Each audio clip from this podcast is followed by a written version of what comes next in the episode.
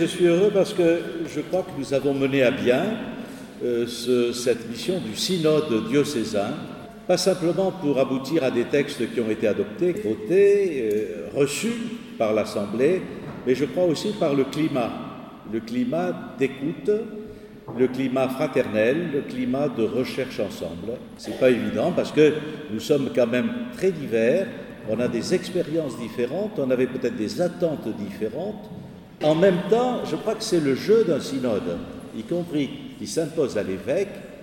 Euh, on vote, l'Assemblée vote ou ne vote pas, l'évêque promulgue ou ne promulgue pas, mais il ne rajoute pas de son seul mouvement telle ou telle chose pour compléter ou modifier ce qui a été voté par le synode.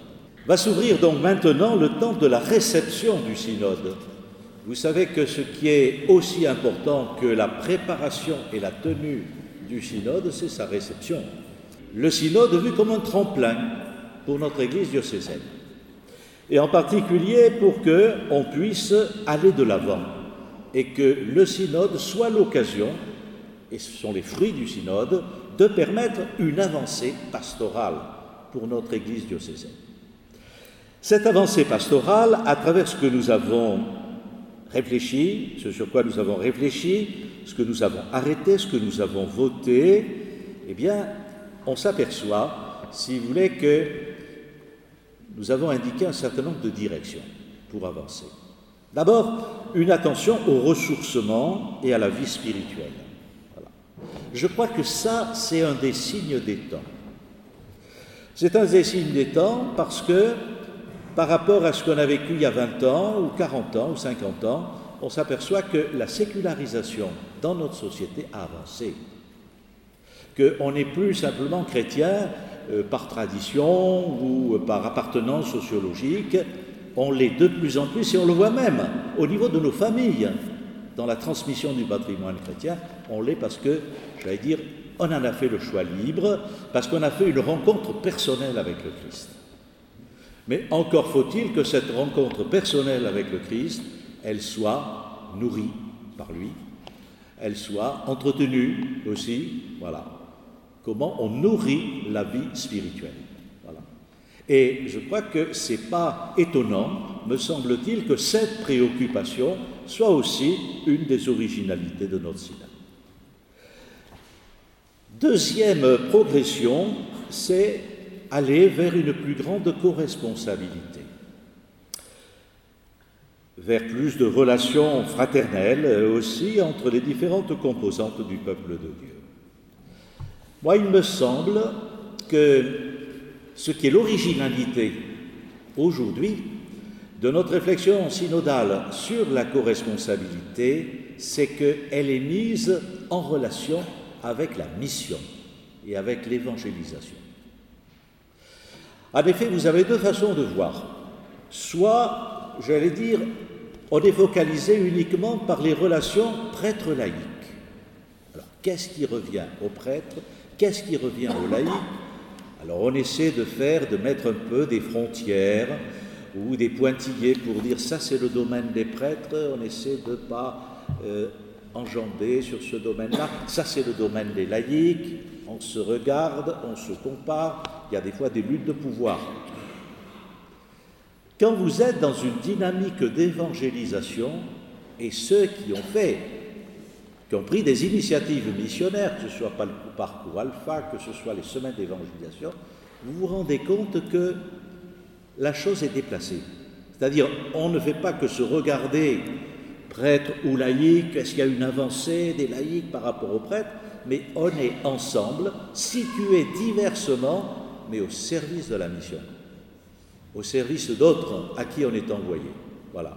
Et du coup, j'ai constaté sur le terrain que ça fait grandir la fraternité entre prêtres, laïcs, diacres, personnes consacrées, parce qu'on est finalement engagé dans la même mission, dans la même aventure. Voilà. Donc, je pense que c'est important que l'avancée soit vraiment pensée dans cette dynamique missionnaire. Voilà. Avancer aussi vers plus de fraternité. Hein euh, je crois que, comme on l'a dit, c'est aussi de donner un visage nouveau à l'Église, voilà, en proposant ces lieux aussi de vie ecclésiale, ces petites cellules de vie ecclésiale. Vous savez que ça a été dans des pays, des continents comme l'Amérique latine, les communautés ecclésiales de base ont été euh, la source d'un véritable renouvellement ecclésial. Euh, en Europe, je veux dire, euh, on bon, on n'a pas immédiatement adopté ce, ce modèle-là. Et d'ailleurs, ce qui se cherche aujourd'hui n'est pas tellement du modèle des communautés de base de l'Amérique latine. Mais on sent aujourd'hui en Europe, c'est pour ça que je disais que cette préoccupation, elle traverse tous les diocèses aujourd'hui.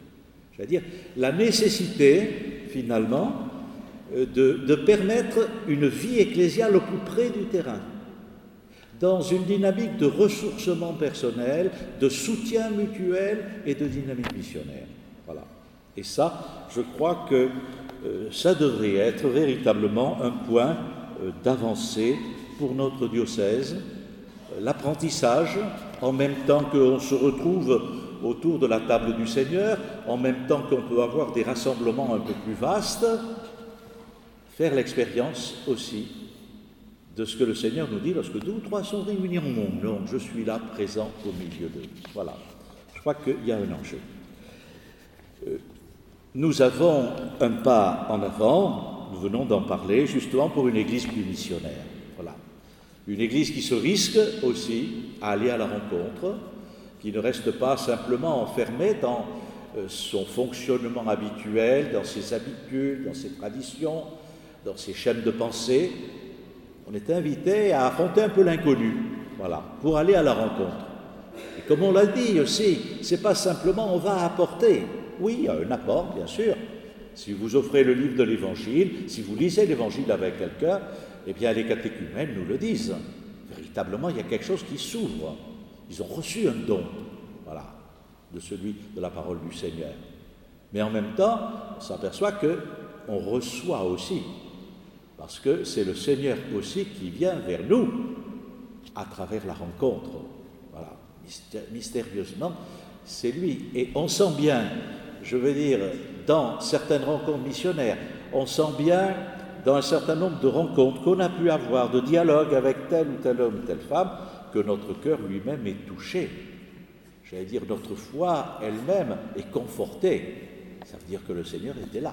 Voilà. Donc je crois qu'il y a un enjeu aussi pour une avancée missionnaire. Et puis, on l'a dit aussi, pour cette attention au service de l'homme. Voilà. Je pense que, de fait, euh, il faudra donc euh, pouvoir euh, peut-être nommer des lieux aussi. Hein, des occasions aussi, ou au niveau de notre Église, de nos communautés, de notre Église diocésaine, un appel peut être davantage soutenu ou lancé. Voilà. Donc des avancées qui sont proposées pour notre diocèse.